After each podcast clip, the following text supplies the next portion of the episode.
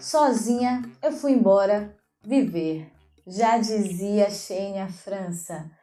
Seja bem-vindo e bem-vinda à segunda temporada do DamaCast. É um prazer ter você aqui comigo novamente. E dessa vez a gente vai falar sobre a experiência de morar sozinha, que é o que eu tô vivendo nos últimos meses aí. E eu preciso começar falando dela, né? Dona Georgina, minha mãe, que eu considero uma dona de casa raiz. Para falar a verdade, ela nunca foi exatamente uma dona de casa. Mãe sempre trabalhou, mas aos finais de semana fazia aquela velha jornada dupla que a gente conhece, de cuidar da casa. E, como ela mesmo disse, ela faz faxina como ninguém.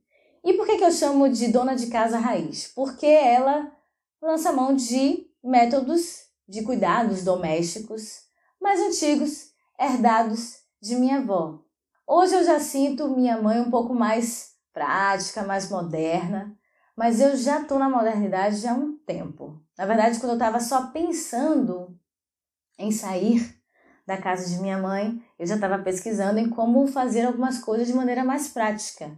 Entre elas, a limpeza da casa, que é algo que, apesar de ser legal de fazer, porque é uma delícia sentir a casa cheirosinha, o chão brilhante, o banheiro exalando o cheiro de alfazema, é maravilhoso, é gostosinho, ainda mais para quem tem rinite alérgica.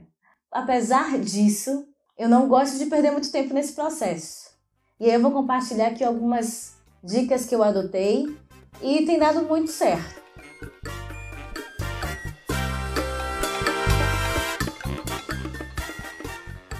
Desde a época que eu morava com a minha mãe, eu já tinha o costume de assumir a limpeza de algumas coisas é, de tempos em tempos. Eu tinha uma rotina e até hoje sou assim.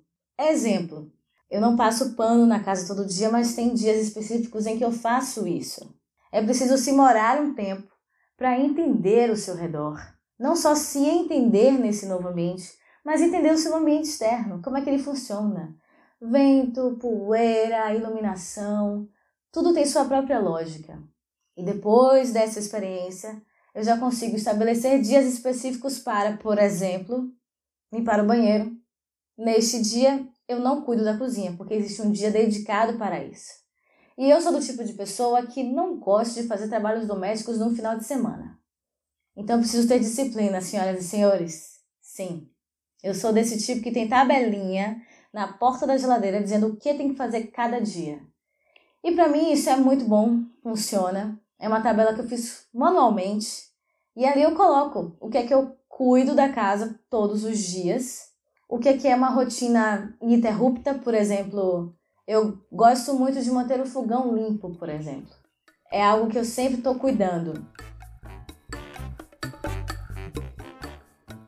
Existem aplicativos que podem te ajudar nisso. Em algum momento eu usei o Evernote, depois eu fui para o Excel, mas o que funcionou mesmo comigo foi a minha velha tabelinha manual e o WhatsApp. O WhatsApp me ajuda a organizar tudo que eu preciso adquirir, desde eletrodomésticos até itens do dia a dia, como papel higiênico, manteiga, essas coisas.